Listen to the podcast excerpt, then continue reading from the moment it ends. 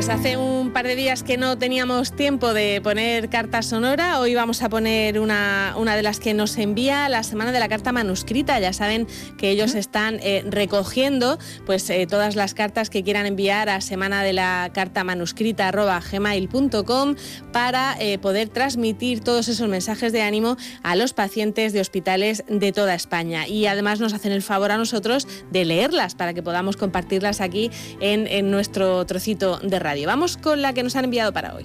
Hola, mi nombre es Eva. Actualmente estoy cursando cuarto de ESO. En nuestro instituto, los maestros nos van mandando actividades para que no perdamos mucho el ritmo. Algunas tareas más complicadas que otras, pero por lo menos nos mantienen distraídos por un tiempo, que también se agradece. Mi rutina durante estos días es hacer los deberes por la mañana, y si no me da tiempo, continúo después de almorzar.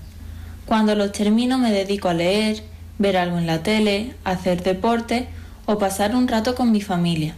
En resumen, hago todas aquellas cosas que no me dan tiempo a hacer durante el curso escolar.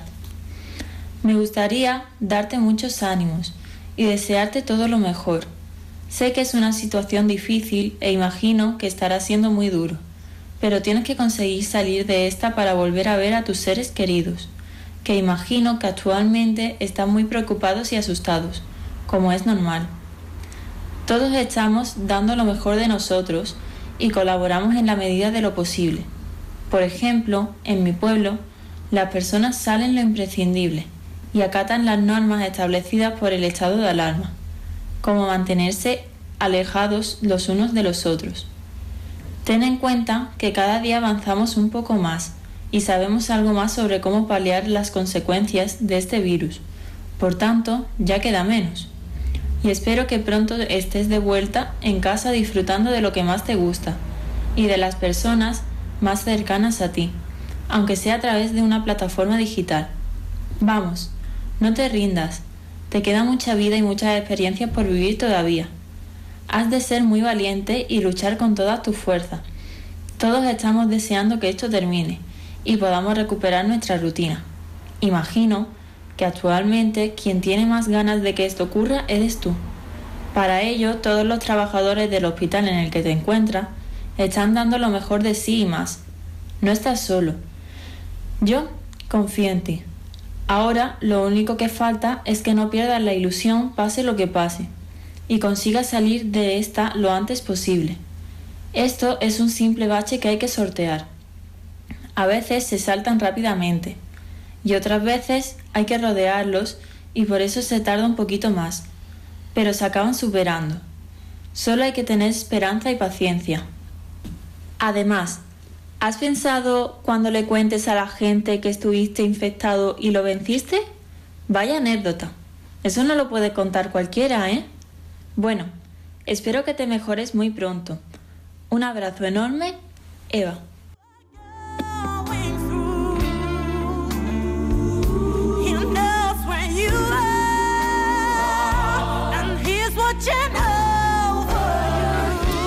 Sumamos a Eva en ese deseo de que todos los que están en hospital se mejoren y que nos animemos todos los que tenemos eh, que estar en casa.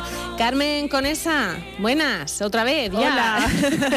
en la despedida. Pues, pues en la despedida. Terminamos nosotras por nuestra parte esta semanica más también, pues yo en mi caso desde confinamiento en, casa. Y, el lunes eh, seguiremos a, disfrutar así, entre comillas, pero como decía, como todo es cuestión de actitud, pues eh, al mal tiempo vamos a ponerle buena cara y, ser positivas y optimistas y, el lunes seguimos contándoles a ustedes un montón de cosas, información, entretenimiento y lo que podamos aportarle también pues desde la radio pública que intentamos cada día pues que sea todo.